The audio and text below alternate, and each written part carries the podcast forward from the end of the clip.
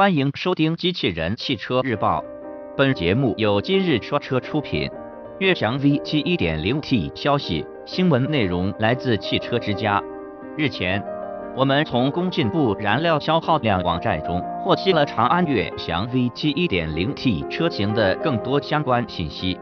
新车在传动方面将匹配手动变速箱。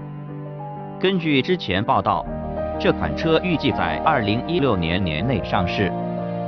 长安悦翔 V7 1.0T 车型主要变化在动力方面，外观造型与在售的1.6升车型相比没有明显变化。